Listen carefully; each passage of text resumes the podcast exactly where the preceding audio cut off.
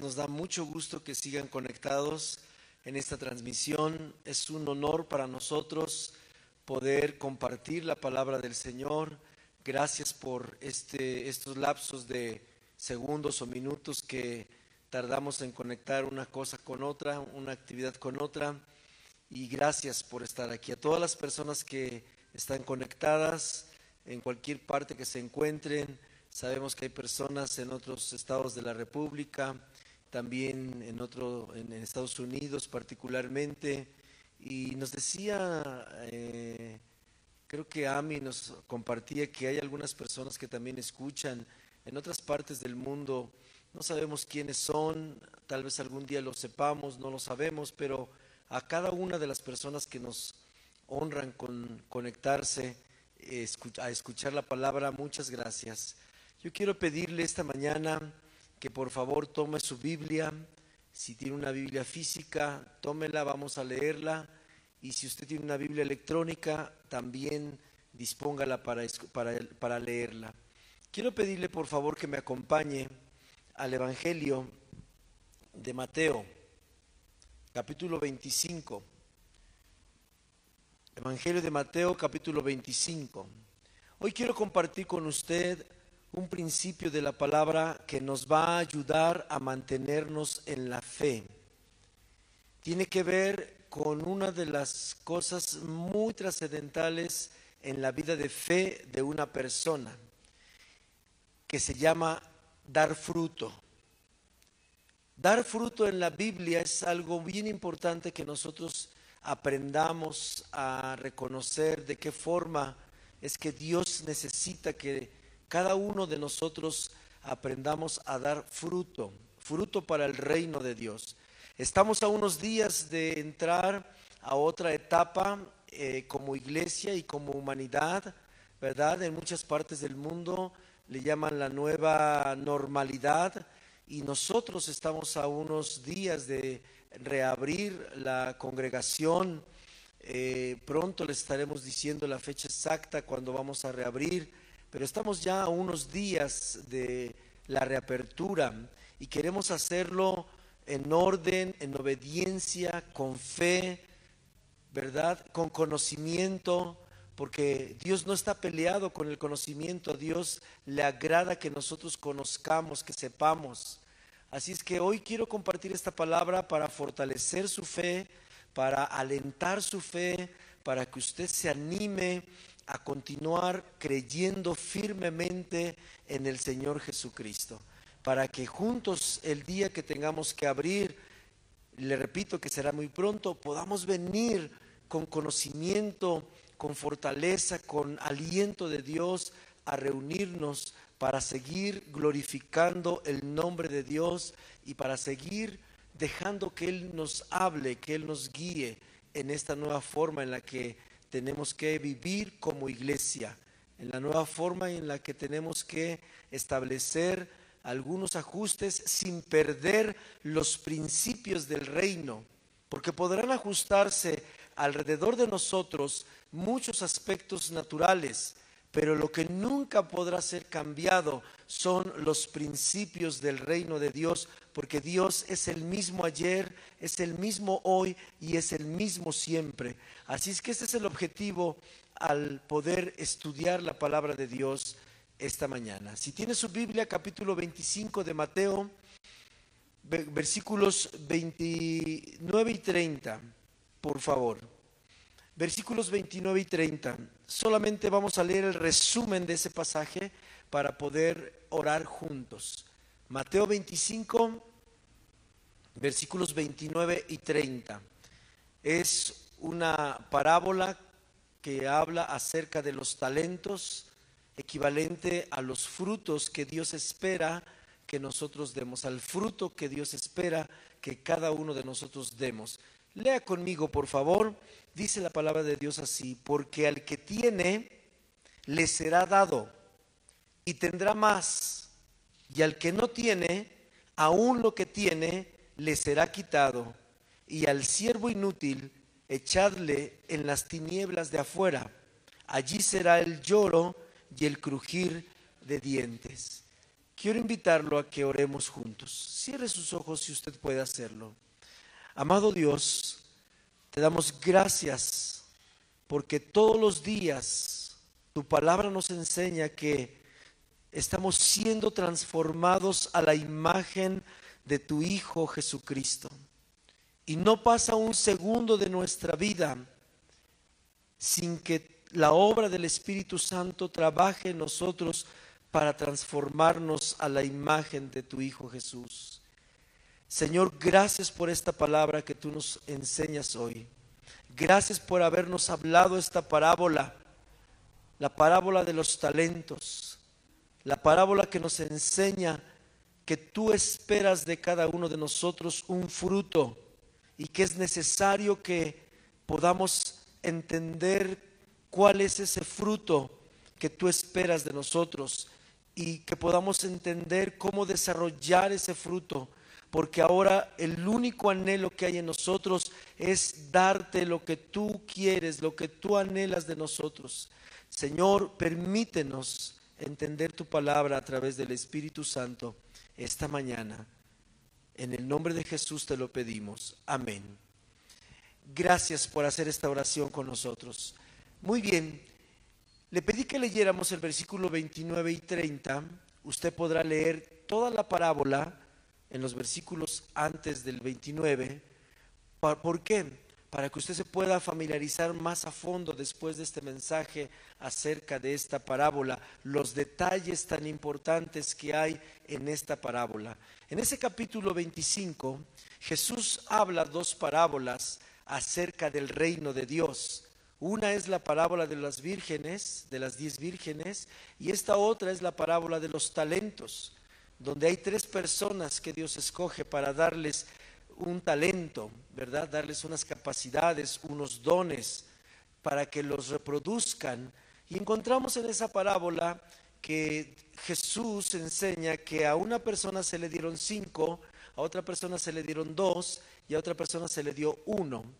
Y en la historia se nos muestra cómo es que el que recibió cinco trabajó esos talentos y multiplicó y le entregó al dueño de los talentos el doble, le entregó diez, cinco que le había dado y cinco como resultado de su labor, del fruto de su trabajo. A la persona que le entregaron dos, esa persona también trabajó esos dos talentos y no importó que dijera, es que no tengo cinco y como no tengo cinco, pues no voy a poder dar un buen resultado.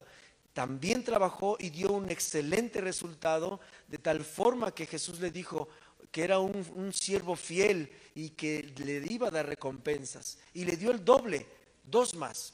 Pero el que recibió uno tuvo miedo y dice esta historia que enterró ese talento y no produjo y entonces el dueño del talento le reclamó y le dijo y le exigió que no era justo lo que había hecho. Le narré de una manera muy rápida lo que quiero entrar a fondo para que usted en su casa pueda leer con calma terminando este mensaje esta parábola completa. El fruto, la importancia de dar fruto para el reino de Dios. Quiero decirle de manera concreta que si usted, Dios está en su vida, Dios lo escogió. La Biblia dice que nosotros no escogemos a Dios, que Dios nos escogió a nosotros. Y sabe, Dios es un Dios inteligente. Y usted lo puede ver a través de la creación, a través de nuestra propia vida, porque usted y yo somos gentes con mucha inteligencia porque estamos hechos a la imagen de Dios. Ahora, ¿por qué le digo todo esto? Porque es importante entender que en este tiempo de pandemia, en este tiempo de contagio, en este tiempo en que estamos a punto de regresar a la congregación nuevamente, es importante mantenernos con una fe viva, con una fe activa, con una fe que Dios pueda utilizar para hacer su obra aquí en la zona donde nos ha tocado vivir, aquí en la familia donde estamos plantados, donde Dios nos permitió nacer. Es importante mantenernos en esa fe. Y esta parábola eh, nos va a ayudar mucho a entender la importancia de no seguir esperando solo por esperar, de no seguir solamente creyendo que en cuanto ya den luz verde en el semáforo sanitario ya podremos hacer cosas. No, esto es sumamente importante y por eso quiero comentarlo. Hay una palabra que es la palabra fruto. El talento tiene que ver con dar fruto y el fruto es algo bien importante, dar resultados. Es otra frase importante, dar resultados. Dios nos escogió y nos escogió para que le demos resultados a Él en el reino. Cuando usted va a comprar algo, usted espera que lo que compra le dé el resultado de lo que pagó. Nadie podríamos comprar algún teléfono caro que cueste 20 mil pesos y que llegue usted, lo quiera utilizar y ni siquiera se pueda conectar a la transmisión como esta. Porque va a decir, ¿cómo es posible que pagué 20 mil pesos y resulta que no sirve, que no da el resultado que debe dar? Dios esta mañana quiere enseñarnos de manera muy profunda cuál es el fruto que usted y yo debemos dar en medio de esta pandemia. La balanza exacta. Es como cuando vamos al mercado y usted pide un kilo de aguacates, ¿verdad? No sé si le gustan los aguacates, pero son riquísimos. El guacamole sin chile, oh, exquisito. A muchos les gusta con chile, pero a mí no. Por eso le digo que el guacamole sin chile, exquisito. Cuando yo voy al mercado y pido un kilo de aguacate, yo no espero que me den menos de un kilo de aguacate. Yo espero que cuando yo pago el costo por un kilo de aguacate, se me entregue un kilo de aguacate. Y mira, hay personas intensas, cuando, sobre todo muchas mujeres, que dicen, no, no, no, es que esto no pesa un kilo y exigen el resultado de, a mí me das el kilo, ¿verdad? Y vaya que las mujeres se ponen intensas cuando reclaman el kilo de a kilo. De verdad, yo he visto cómo, híjole, ya los señores mejor hasta le dan dos kilos para que ya se vaya. Así es. Si eso en lo natural sucede, Dios esta mañana nos va a exigir, pero nos va a exigir para nuestro bien. Hay un fruto que Dios espera que usted y yo, como personas que hemos puesto nuestra fe en Dios, porque Él nos escogió. Él sabe que somos capaces de dar el fruto que Él está demandando. Porque no es nuestra capacidad lo que va a producir el fruto que Él está pidiendo. Es su obra en nosotros, es la, el trabajo que el Espíritu Santo hace en nosotros. Él nos dio la fuente que es la fe y nosotros tenemos que desarrollar esa fe. Quiero invitarlo a que profundicemos entonces en esta parte de la escritura. Quiero leer nuevamente para usted el versículo 29. Porque al que tiene, le será dado y tendrá más. Y al que no tiene, aún lo que tiene, le será quitado. Quiero introducirme un poco en este pasaje, en este versículo que le digo que es el resumen en esta, en esta parábola podemos eh, apreciar varias cosas importantes que hablaremos hoy en función del tiempo que nos permita. Número uno, vamos a aprender que fuimos llamados para dar fruto en el reino. Si usted puede decirlo, dígaselo a sí mismo o dígaselo a alguien que tenga al lado. Soy llamado a dar fruto. Soy llamado a dar fruto soy llamado a dar resultados.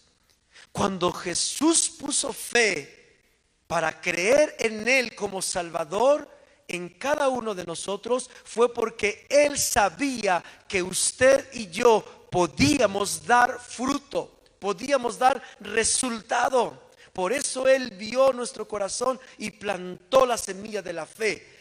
Eso significa que usted y yo estamos dotados espiritualmente para dar fruto. Pero la parábola que acabamos de leer nos enseña que hay un riesgo. Hay un riesgo grande de que a pesar de que la semilla está en nosotros, la fe está en nosotros, hay un riesgo que si nosotros no hacemos nuestra parte, como aquel hombre a quien le entregaron un talento, tuvo miedo, sepultó el talento y no dio resultados. Y hoy Dios quiere enseñarnos a dar resultados. Hoy Dios quiere enseñarnos la importancia de dar resultados. En esa parábola pareciera que el hombre que escondió su talento no le importó los resultados, no le importó las bendiciones y no le importó las consecuencias, porque el mundo está equilibrado. Hay bendiciones que son eh, la gratificación de Dios, la recompensa de Dios, pero también hay consecuencias. Cuando usted lee esa parábola se va a dar cuenta que aquel hombre que decidió esconder su talento tuvo una consecuencia. Le fue quitado el talento que tenía y se lo entregaron al que sí había trabajado. Y además tiene que ver la conexión espiritual con entender el destino eterno, que es la razón por la que yo tengo en mi corazón compartir esto con usted. Lo de menos fuera no darle resultados a Dios y decir, bueno, pues que ni modo, no pasa nada, es que pasa todo. Vamos a la Biblia. ¿Qué más? Quiero decirle rápidamente qué vamos a ver en este pasaje. También vamos a ver a través de este, de este estudio que nuestras acciones dicen o hablan de cuál es la clase de fruto que estamos ofreciéndole a Dios. Nuestras acciones. Este es el, es el medular. No, lo que hacemos o dejamos de hacer es en realidad el reflejo de la clase de fruto que le estamos dando a Dios. No hay terreno neutro. No hay forma de decir, bueno, pues no hago, no hago mal, pero tampoco hago bien. No hay terreno neutro. En esta parte de la Biblia, en este principio, no hay forma de quedarnos parados, de quedarnos sin hacer nada. No hago porque la riego, pero tampoco hago porque tengo miedo. No hay manera de quedarse neutrales. Ninguno se puede quedar solamente a la mitad del camino y decir, bueno, para no regarla mejor no. No hay forma. ¿Qué más? La clase de fruto que espera Dios que nosotros demos en el reino. Dios dejó bien claro cuál es el fruto que espera de nosotros. Y eso es lo que vamos a ver. Dios la claridad de Dios en este pasaje respecto al fruto me, apasiona entender porque no hay duda. Hay veces que cuando yo le pido algo a mis hijos o a mi esposa, ellos me dicen, ¿sabes qué? No te entendí. No sé qué quieres. Y yo trato de explicar y no me entendieron. Pero Dios nos deja bien claro qué clase de fruto espera de nosotros. ¿Qué, qué resultado Dios espera de la fe que nos puso en nosotros y vamos a verlo también. Y bueno, hay otras cuatro cosas. La otra es esto. Lo que determina la clase de fruto que yo estoy dando al reino está en mi corazón. El corazón juega la parte medular que determina si doy fruto, número uno, si doy qué clase de fruto y la cantidad de fruto si no hay un corazón enrutado en la línea correcta en mi persona, no voy a dar fruto, no le daré el fruto que Dios está esperando de mí y ni la cantidad de fruto que Dios espera de mí. Y bueno, los últimos dos puntos son importantes. ¿Qué pasa si decido no dar fruto o decido dar el fruto que yo quiera? ¿Se acuerda cuando en la Biblia nos enseñan en el principio de Génesis las dos ofrendas de los dos primeros hijos, de Abel y de Caín, cada quien decidió dar una ofrenda y una fue agradable y la otra no. No podemos dar cualquiera. El último punto es cómo cambio mi corazón para dar un buen fruto. El corazón es el centro de todo lo que Dios utiliza para dar fruto. ¿Cómo lo cambio? Si yo al final de este mensaje me doy cuenta que no estoy dando fruto, número uno, no estoy dando el fruto que Dios espera, le estoy dando el fruto que yo quiero, la cantidad de fruto que Dios espera, le estoy dando lo que yo creo que Él merece o lo que yo tengo chance de darle. ¿Cómo le hago para cambiar mi corazón? Y si nos da tiempo, y si no se lo voy a dejar ahí para que usted lo estudie al final, las recompensas. Dios da recompensas cuando nosotros le damos fruto al reino de Dios. Muy bien. Quiero pedirle, por favor, si usted tiene una Biblia, Juan capítulo 15, brevemente. Quiero mostrarle en la escritura, para que usted no tenga duda. Mire, hay muchas personas que por diversas razones de nuestras vidas, sobre todo de niños, cuando uno de niño le dijeron, cuando hacía un trabajo, cuando hacía o quería opinar, y que decían, tú cállate, tú no sabes. No, tú no sabes hacer nada. Un niño llevaba un trabajo y siempre le decían, es que ese trabajo está bien horrible, está bien feo. Y uno va creciendo creyendo que no puede, creyendo, y, muchos eh, recibimos a lo largo de muchos años palabras como tú eres un tonto, tú no puedes, tú nunca vas a lograrlo, tú, tú jamás vas a poder hacer esto. Y eso va creciendo en el corazón de las personas. Y cuando somos adultos, cuando somos jóvenes y cuando somos ancianos, eso pesa. Pero la Biblia dice algo con respecto al fruto en el reino de Dios, que hemos sido llamados para dar fruto. Dios sí confía en nosotros. Juan capítulo 15, versículo 1. Quiero que tome este pasaje para que lo atesore en su corazón, sobre todo aquellas personas que sienten o que saben o que eh, eh, perciben que tienen este problema que acabo de mencionar, de que crecieron creyendo que no van a ser capaces de hacer algo bien, que tienen algún tipo de, de conjetura consigo mismos, de que yo no puedo ni sé hacer nada bien, pero en el reino usted va a poder dar fruto y fruto en abundancia, de tal manera que Dios se va a gozar con usted. Pero vea estas palabras habladas por Jesús. Juan 15, yo soy la vid verdadera y mi Padre es el labrador.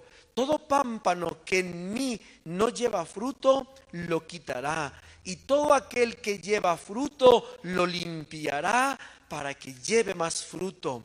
Ya vosotros estáis limpios por la palabra que os he hablado. Permaneced en mí y yo en vosotros. Como el pámpano no puede llevar fruto por sí mismo si no permanece en la vid, así tampoco vosotros si no permanecéis en mí. Yo soy la vid, vosotros los pámpanos.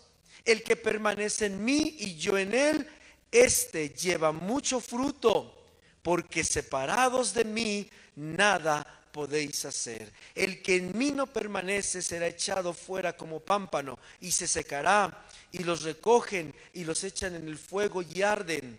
Si permanecéis en mí y mis palabras permanecen en vosotros, pedid todo lo que queréis y os será hecho. En esto es glorificado mi Padre, en que llevéis mucho fruto y así seáis mis discípulos. Ahora el versículo 16. No me elegisteis vosotros a mí, sino que yo os elegí a vosotros y os he puesto para que vayáis y llevéis fruto y vuestro fruto permanezca para que todo lo que pidiereis al Padre en mi nombre, Él os lo dé. Qué bendición leer las palabras de Jesús sobre cada uno de los que han decidido poner su fe en Él como su Salvador. Estas palabras deben alentarlo. Estas palabras deben asegurarle en su espíritu que si usted está vivo, que si usted tiene a Jesús en su corazón, que si usted, Dios lo llamó a su reino, usted y yo estamos predestinados por Él hablado por Él para que seamos gente para dar fruto en abundancia. Ya se acabaron los tiempos en que nos decían, tú nunca vas a poder hacer nada en la vida. Jesús dice lo contrario, yo te llamé y ahora Vas, estás en el reino y ahora vas a dar fruto y mucho en abundancia, pero tienes que aprender principios bíblicos están escritos para que tú puedas ver el resultado, porque Él ya los vio, Él ya sabe que nosotros le tenemos que dar un resultado, un fruto, una, un, buen, un buen desempeño de nuestra fe aquí en la tierra lo animo a que deseche todo pensamiento de su corazón y no vuelva a pensar nunca más, porque son más importantes las palabras de Jesús que las palabras que tal vez alguien o algunos en nuestras vidas algún día nos dijeron. Yo le creo más a Jesús porque está bien claro el versículo 16. Tú no me elegiste a mí, yo fui quien te eligió a ti. Yo sabía que todo el tiempo no supiste hacer algo a lo largo de tus años anteriores, pero yo sé que poniendo la fe y los principios correctos vas a dar un fruto y un fruto grande. Amén. Quiero leer otro pasaje. Mateo 7, versículo 15. Así es que ya no vuelva a dudar de que no va a ser capaz de dar fruto. Vamos a dar fruto porque él lo dijo, porque Jesús lo dijo y porque Él puso su palabra sobre nosotros. Ahora quiero platicar con Mateo 7, versículo 15 con usted. Vamos a ir centrándonos. Necesitamos darnos cuenta acerca de el fruto. ¿Qué es realmente lo que Dios, lo que Jesús nos está exigiendo acerca del fruto que Él espera que nosotros demos en el reino. Específicamente vamos a hablar sobre ello. Nuestras acciones dicen la clase de fruto que estamos ofreciendo al reino. Acciones. No es lo mismo decir hago para recibir la salvación que decir soy salvo y como resultado hago. Eso es bien importante. La, salvación no es por obras, la salvación es por fe. Pero una vez que la fe está en nosotros y somos salvos, Dios espera que nosotros reaccionemos, tengamos acciones, actos, nuestra forma de vivir. Vea esto lo que dice Mateo 7:15. Voy a leer una Biblia que se llama Palabra de Dios para Todos. Tal vez esté un poco diferente a la que tiene en sus manos, pero es un lenguaje que nos va a ayudar a entender que nuestras acciones dicen la clase de fruto que estamos ofreciéndole a Dios. Versículo 15. Tengan cuidado con los falsos profetas, pues ellos están disfrazados de mansas ovejas, pero por dentro son lobos feroces. Ustedes los reconocerán por la clase de fruto que den. El bien no viene de la gente mala, así como las uvas no se recogen de los espinos, ni los higos se recogen de los cardos. De la misma manera, todo árbol bueno da buen fruto, pero un árbol malo da fruto malo. Un buen árbol no puede dar fruto malo, ni tampoco un árbol malo puede dar fruto bueno. Versículo 19. Todo árbol que no dé buen fruto será cortado y echado al fuego. Pero eso digo que, por eso digo que reconocerán a los falsos profetas por la clase de fruto que den. ¿Qué significa este pasaje? Jesús nos está enseñando que el fruto que está esperando que nosotros demos tiene que ver con la congruencia que existe entre lo que yo creo en mi corazón por lo que leo en la Biblia y las acciones, la vida real. No puedo yo decir que soy un buen fruto cuando mi actitud, cuando mis acciones, cuando mis decisiones, cuando mi forma de vivir está diciendo totalmente lo contrario. El fruto que Dios está demandando de nosotros para el reino es que seamos hijos del reino. Es necesario en este punto establecer un análisis inmediato cómo estoy viviendo. Jesús tomó como ejemplo a los fariseos, a los falsos profetas, gente que conocía la Biblia. Un profeta es una persona que conoce la Biblia. Un profeta es un hombre que no ignora lo que dicen las escrituras, pero que no vive de acuerdo a lo que las escrituras dicen. De tal forma que el fruto que Dios está esperando, el fruto que Jesús habló en la, en la parábola de los talentos y que está demandando de nosotros, se refiere no a las horas que trabajamos en la fábrica, no a las horas que trabajamos en la oficina, no a las horas que dedicamos limpiando la casa, no a las horas que estamos en una casa de oración, en un templo, se refieren a las acciones se refieren a las acciones, a la vida diaria, a que seamos congruentes entre lo que tenemos adentro y lo que hacemos por fuera. Esto es sumamente importante. Nuestras acciones declaran el fruto que le estamos dando a Dios para el reino. Y aquí podemos hablar, podríamos hablar infinidad de áreas infinidad de áreas, pero solo quiero dejarle en su corazón el principio para que usted a solas reflexione con Dios, analice su propia vida en este momento. Haga un análisis introspectivo, sincero, honesto, sin que nadie venga a decirle quién es usted o qué hace, cada uno tengamos en este momento un momento de reflexión con Dios y le digamos, Señor, si el fruto que tú estás esperando tiene que ver con mis acciones y yo sé lo que hago, usted sabe lo que hace. Humanamente yo nada más veo lo que hacen mis hijos cuando los veo.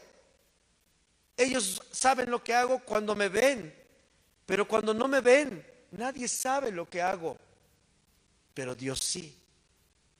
¿Qué fruto le estoy dando a Dios? A veces comparando esto somos como los tianguis. Yo creo que todos hemos ido a los tianguis. Los que nos escuchan en otros países a lo mejor no los conocen, pero es el mercado sobre ruedas. ¿Verdad? Es donde ponen los puestos de comida, de frutas, así en la calle. ¿Sabe qué pasa ahí? Que el mejor jitomate lo ponen enfrente. O cuando compramos una caja de tunas, ¿verdad? Las de hasta arriba están deliciosas y abajo podridas. Las fresas, lo mismo. Cuando compramos una canasta de fresas ahí rumbo a la carretera Irapuato, espero que ya pronto se abra para que podamos ir por una. ¿Sabe? Las de hasta arriba están de lujo y las de abajo bien podridas. A veces así es el fruto que le damos a Dios. Cuando nos ven, somos los plus ultra. Pero debajo de eso que no nos ven, a veces le ofrecemos a Dios actitudes, acciones como las fresas, como las tunas, como los jitomates, que ya no están tan buenos, que ya no están tan de a de veras. Oh, sé que esto es un poco duro de hablarlo y de recibirlo, pero es el momento de reflexionar.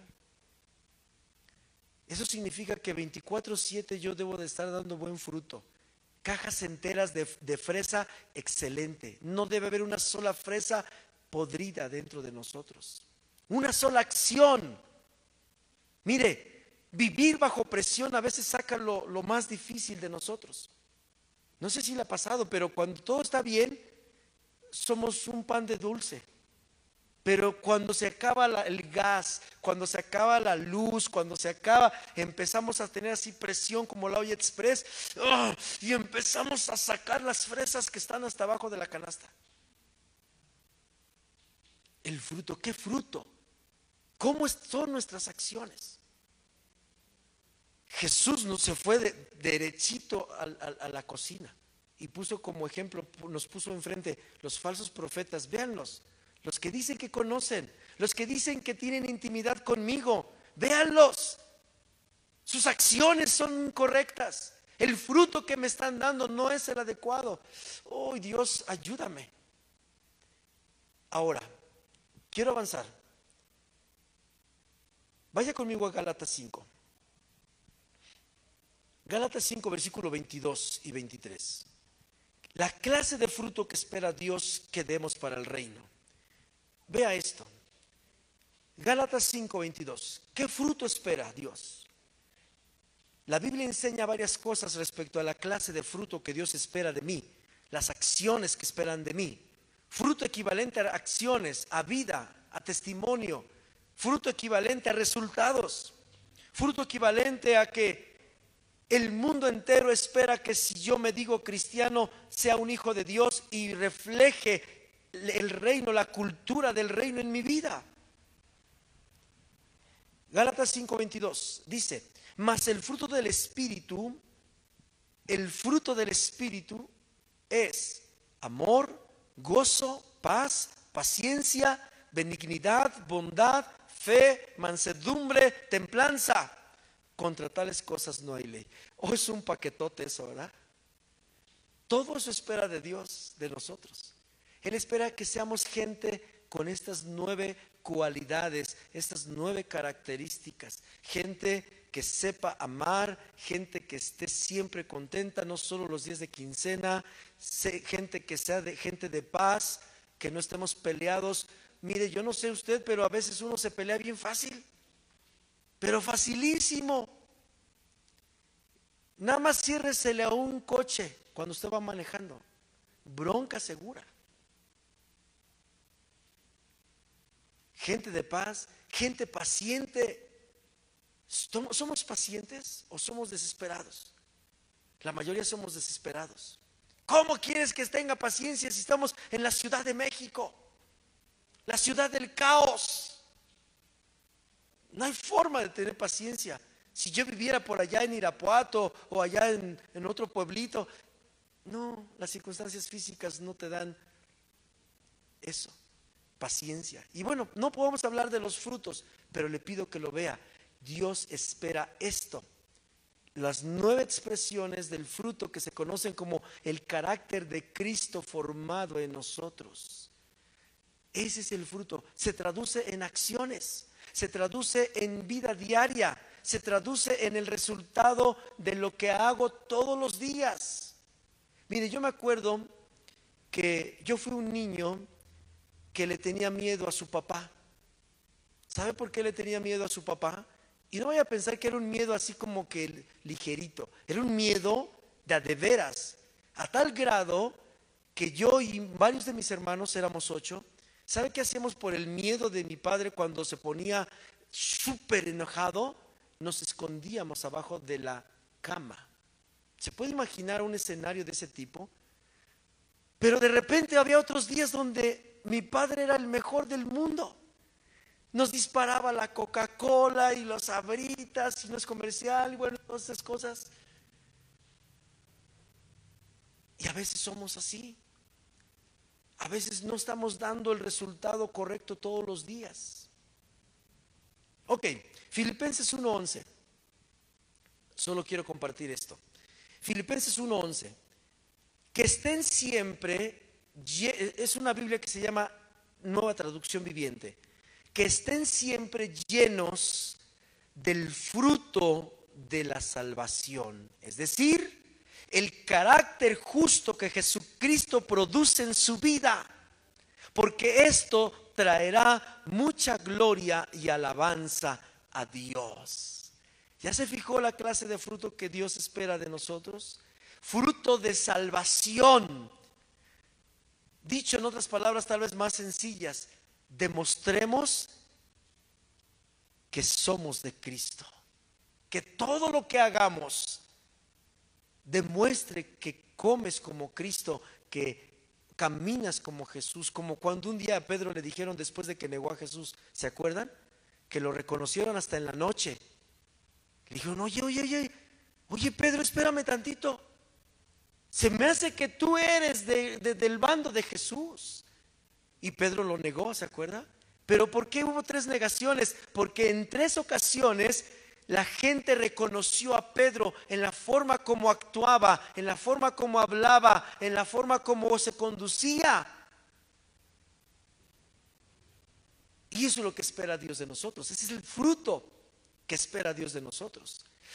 Hebreos 12:11 dice de esta forma, Hebreos 12:11, ninguna disciplina resulta agradable a la hora de recibirla, al contrario, es dolorosa, pero después produce la apacible cosecha de una vida recta para los que han sido entrenados por ella.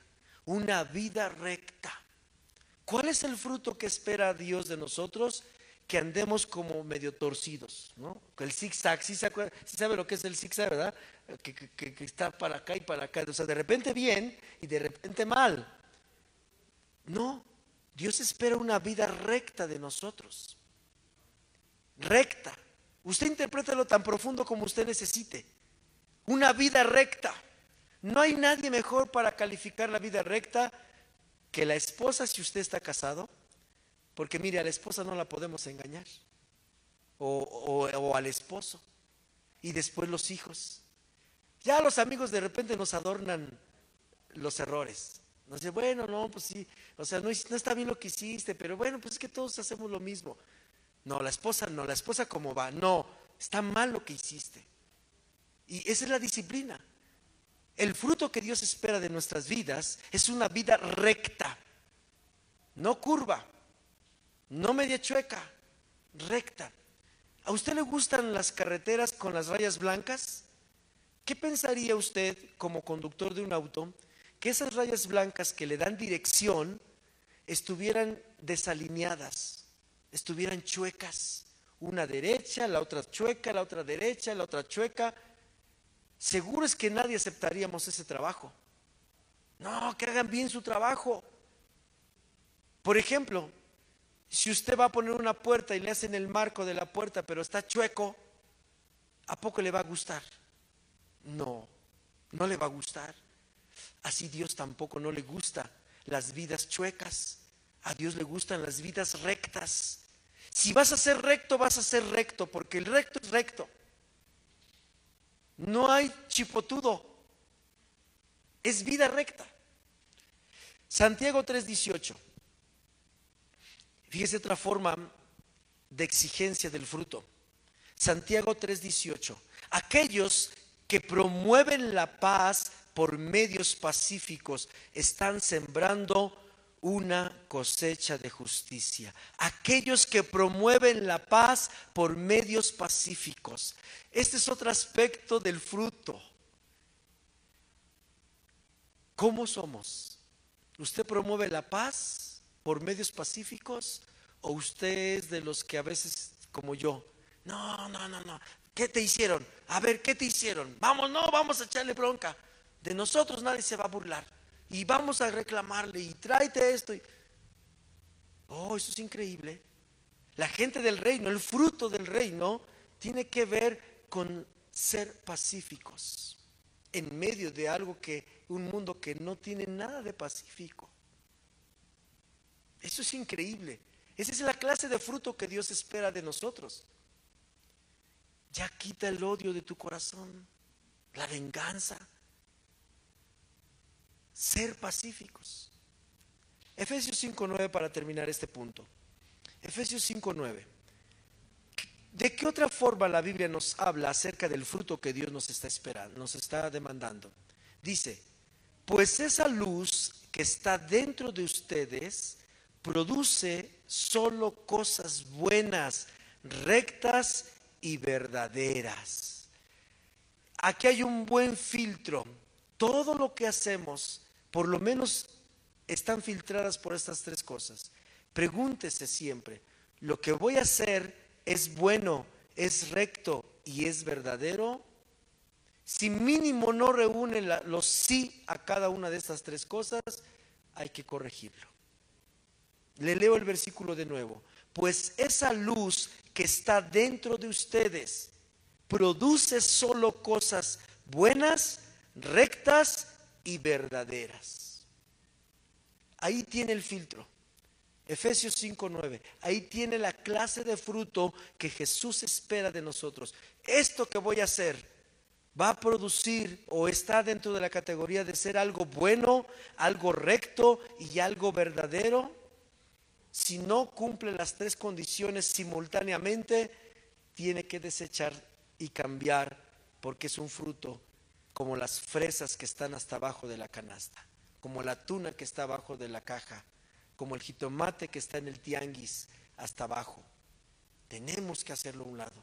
No podemos dar esa clase de fruto. Ok, por favor, Mateo 12:34. Ya vamos en la recta final. Quiero rápidamente enfocar dónde está realmente esto. ¿Está entonces en las acciones? ¿Está entonces en las obras? ¿Está entonces en lo que se ve? No. Esa es la parte que se ve. Lo que realmente Jesús nos está queriendo llevar es al fondo de donde nace todo lo que hacemos. Absolutamente. Y es el corazón. Lo que determina la clase de fruto que estoy dando al reino es mi corazón. Mateo 12:34. Mateo 12:34, leo la versión nueva traducción viviente. Camada de víboras, ¿cómo podrían hombres malvados como ustedes hablar de lo que es bueno y correcto? Pues lo que está en el corazón determina lo que uno dice. Oh, Jesús es hermoso a pesar de que es dura esta palabra, nos deja bien claro dónde está el punto de partida en el corazón. Yo podré tener buenos modales, podré ser una persona bien educada, pero no le estaré dando buen fruto a Dios, solo le estaré dando obras buenas la cual la Biblia enseña que las obras buenas, la buena educación, buenos días, ¿cómo está? Me da gusto verte, oh, qué felicidad, qué alegría. Y la gente cuando se va, oye, ese Señor, qué, qué increíble, qué amable es, qué bondadoso. Pero si mi corazón no está conectado con ese resultado, y cuando yo llego a mi casa le digo a mi hija, oye hija, que no sé qué, y a mi esposo, entonces soy fresas por fuera buenas y fresas por dentro podridas. El punto que Jesús está enseñando es el corazón. Todo, pues lo que está en el corazón determina lo que uno dice. Si mi corazón no está convencido del fruto que yo debo darle a Dios, todo lo demás se llama apariencia. Algunas versiones en la Biblia lo llaman hipócritas somos hipócritas, solo nos gusta aparentar.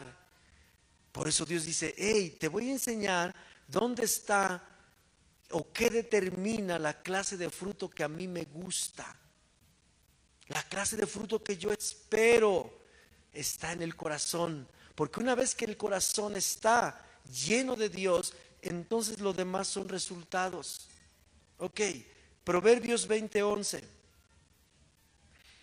Proverbios 20:11, aún por sus hechos da a conocer un muchacho si su conducta es pura y recta.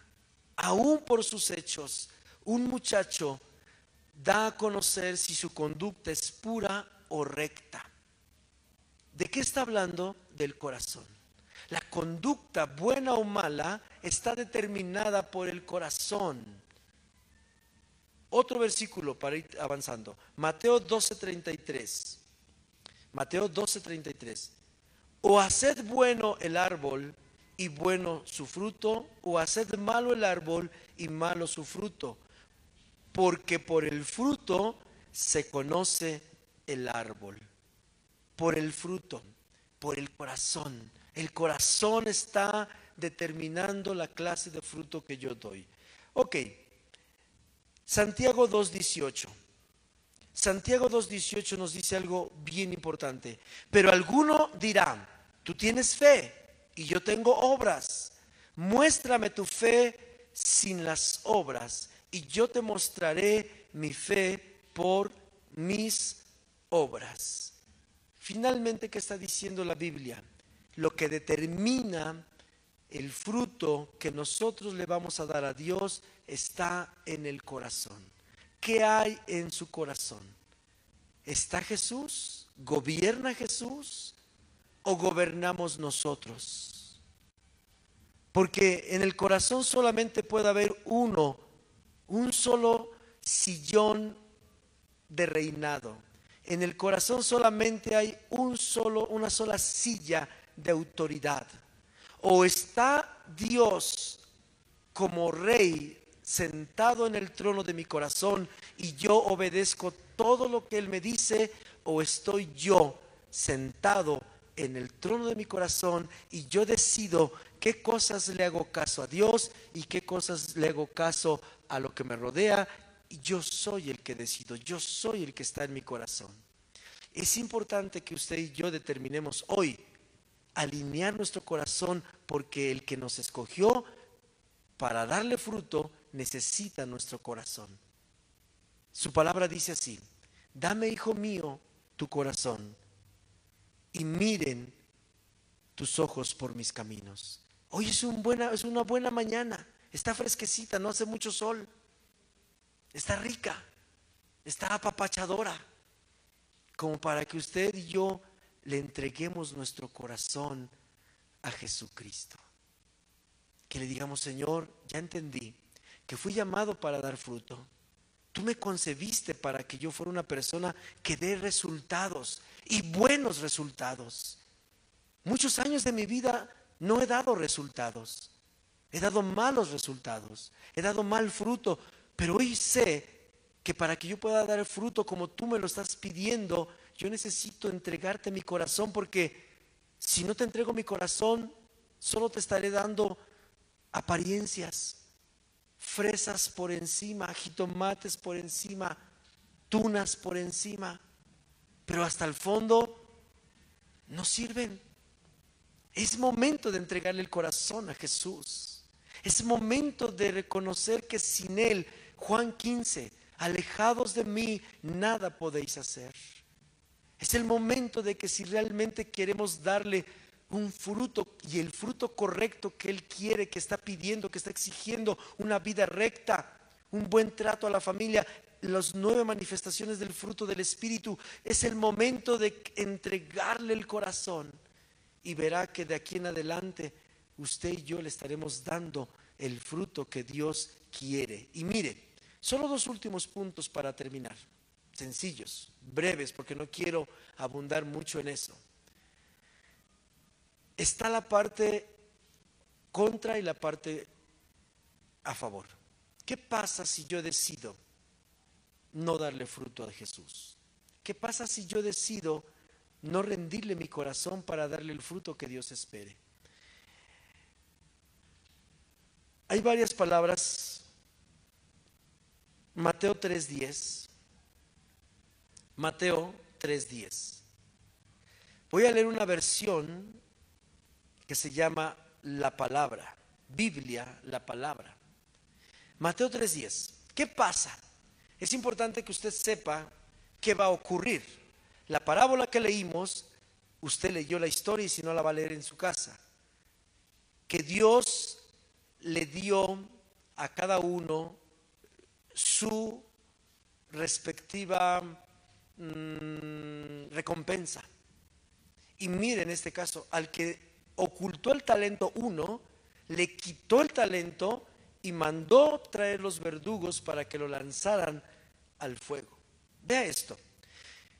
Mateo 3:10. Yo ya está, perdón, ya está el hacha preparada para cortar de raíz los árboles y todo árbol que no dé buen fruto será cortado y arrojado al fuego.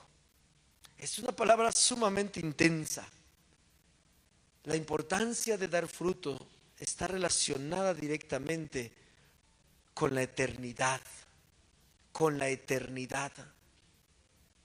Es bien importante, antes de que cualquiera decidamos no dar el fruto que Dios nos está pidiendo, pensemos en esto.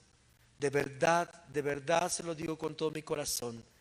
Yo sé que puede costar trabajo alinear nuestra vida a dar el fruto correcto, a vivir como Dios quiere. Yo sé que eso es difícil si lo hacemos en nuestras fuerzas. Pero si dejamos que Dios nos ayude, entonces no sucederá lo que dice Mateo 3:10. No seremos cortados y no seremos echados ni arrojados al fuego, sino al contrario. Un día Jesús nos dirá, venid benditos de mi Padre, entrad al regocijo. Oh, eso es increíble. Oh, yo alabo a Dios por ello. Quiero leer ahora precisamente otra parte. Mm, vamos para terminar, por favor, al capítulo 30 de Deuteronomio. Capítulo 30 de Deuteronomio. Y aquí vamos a terminar. Deuteronomio capítulo 30 en el Antiguo Testamento. Quiero terminar con esto. Hay varias cosas que el capítulo 30 de Deuteronomio nos enseña para poder darle los frutos que Dios está pidiendo de nosotros. Y yo creo que usted como yo, ahora que sabemos, número uno, que tenemos que dar fruto, que fuimos diseñados para dar fruto, que ya sabemos qué clase de fruto es la que Él espera de nosotros y que la fuente de dar ese fruto que Dios espera de nosotros está basada en el corazón. Y si mi corazón no sabe cómo producir ese fruto, Deuteronomio 30 nos enseña varias cosas que son principios bíblicos importantísimos para poder alinear nuestro corazón como Dios quiere, para dar el fruto que Él quiere, porque yo no sé usted, pero yo no quiero ser como ese árbol que habla Mateo 3:10, que se ha cortado y echado fuera porque no supo dar fruto.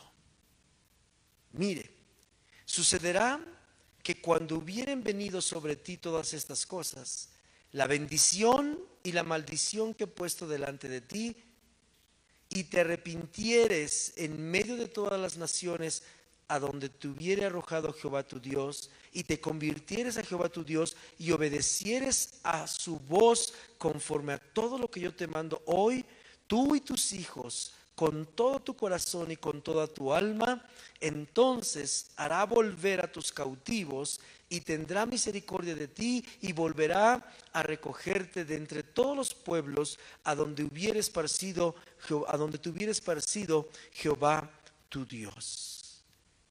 Esta primera parte de Deuteronomio 30, arrepentirnos, arrepentirnos dice en medio de todas las naciones tenemos que arrepentirnos, aunque el otro no lo haga, aunque la otra persona no quiera.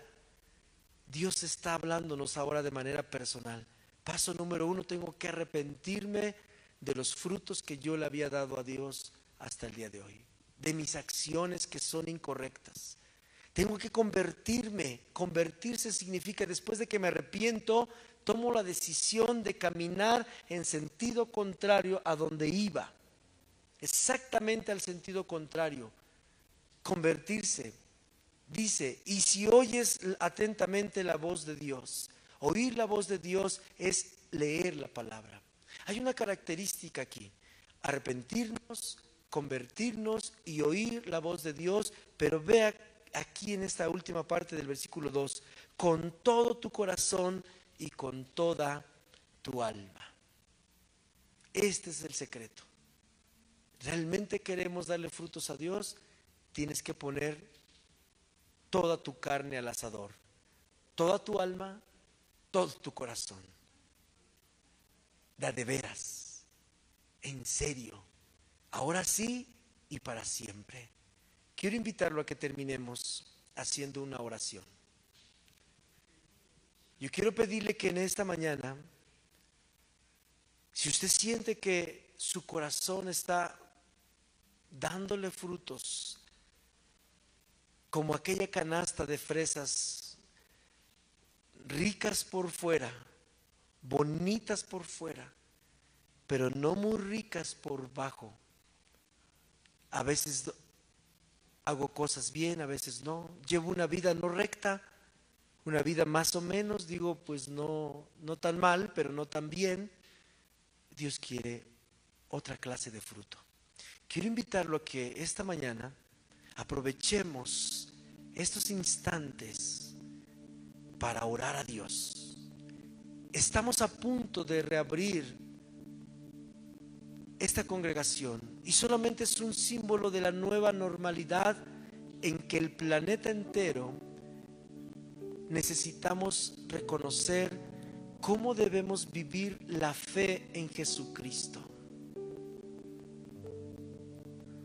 Una fe que da frutos.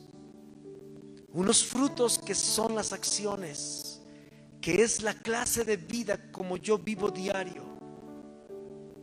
Una fe que está basada en el corazón. Una fe donde Dios está pidiendo que le entreguemos nuestro corazón. Somos hijos del reino y necesitamos que Dios esta mañana nos ayude a alinear nuestro corazón. ¿Le gustaría alinear su corazón? Si usted nunca le ha entregado su corazón a Jesús, quiero pedirle que haga esta oración conmigo. Si quiere cerrar sus ojos, puede hacerlo. Usted va a abrirle su corazón a Jesús para que Jesús sea el que gobierne su vida a partir de hoy.